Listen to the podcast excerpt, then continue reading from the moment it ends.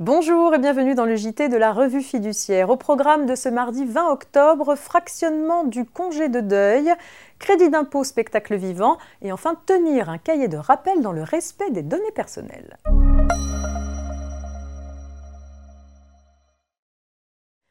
On ouvre donc cette édition avec un point sur le fractionnement du congé de deuil.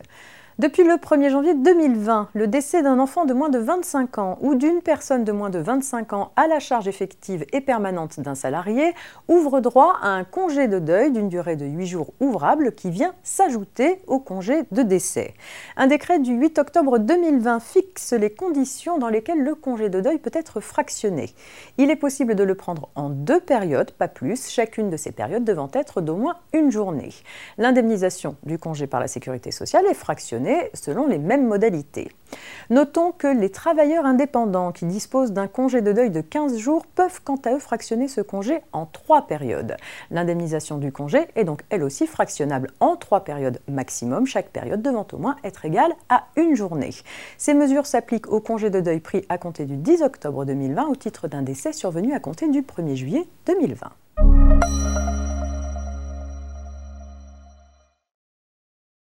Les entreprises soumises à l'impôt sur les sociétés exerçant l'activité d'entrepreneurs de spectacles vivants musicaux peuvent bénéficier d'un crédit d'impôt spécifique.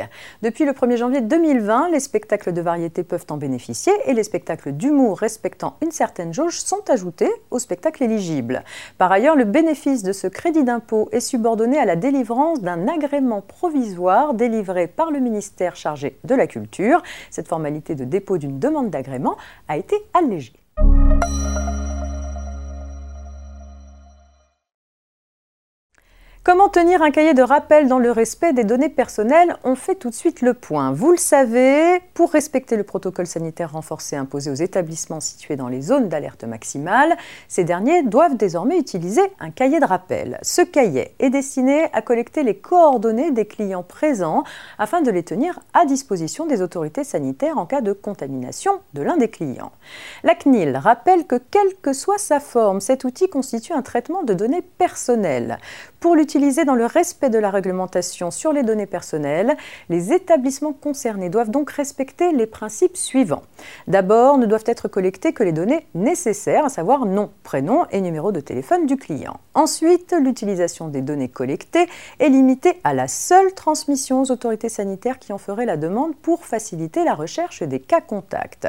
Par ailleurs, les clients doivent être informés lors de la collecte de leurs données de son objet et des droits dont ils disposent concernant leurs données. En outre, les données collectées devront être détruites au bout de 14 jours conformément aux préconisations du ministère des Solidarités et de la Santé. Enfin, la confidentialité des données collectées doit être assurée. Par exemple, un cahier de rappel au format papier ne devrait pas être laissé à la vue de tous les clients. La CNIL met à disposition sur son site internet un exemple de formulaire de recueil de données ainsi qu'un modèle de mention d'information de la clientèle. C'est tout pour aujourd'hui. Belle journée et rendez-vous demain.